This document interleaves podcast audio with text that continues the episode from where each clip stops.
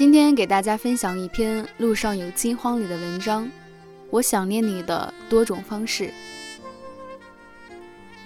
比如我改变一种习惯，从前我不吃胡萝卜，现在我开始吃胡萝卜，这样我每次吃胡萝卜的时候都想到你。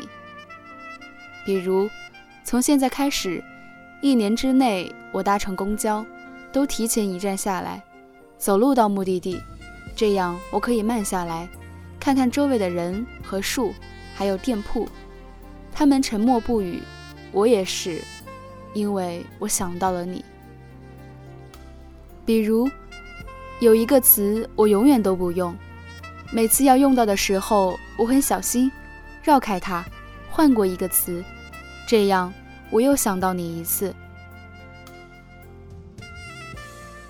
比如，每次我到大街上，如果我很高兴，我就大声叫你的名字。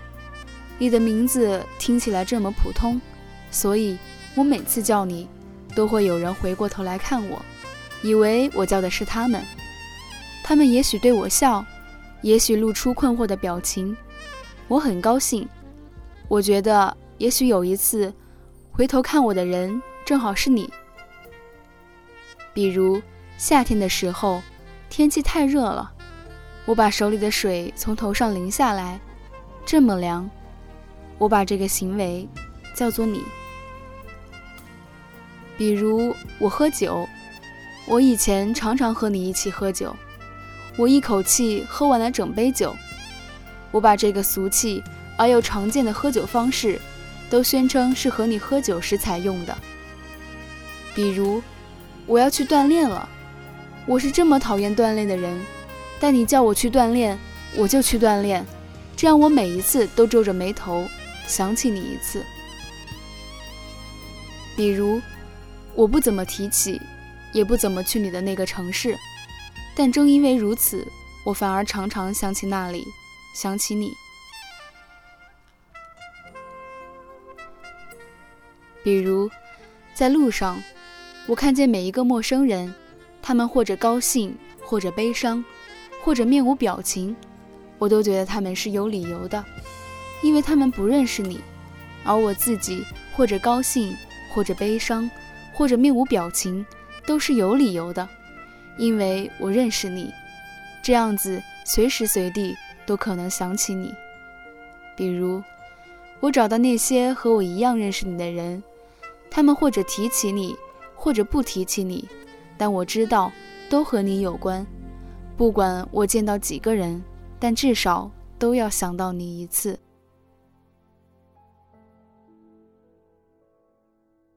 比如，我阅读那些俗气的书，阅读那些高深的书，都有可能想到你，因为你就是这么无孔不入，既阅读俗气的书，又阅读高深的书。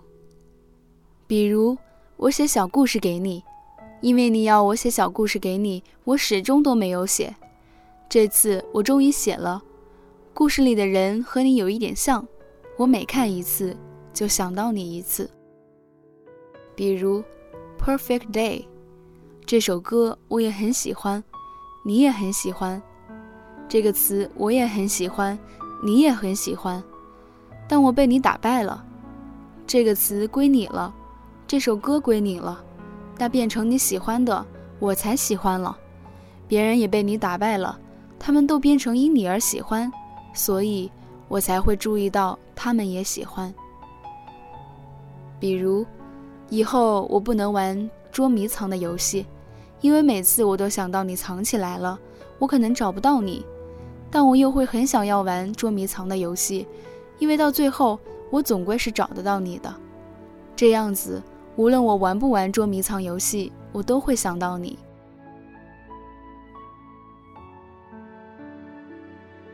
比如，有一天我无意中找到一本书，那上面有你的签名。又有一天，我无意中找到一本相片，那上面有你。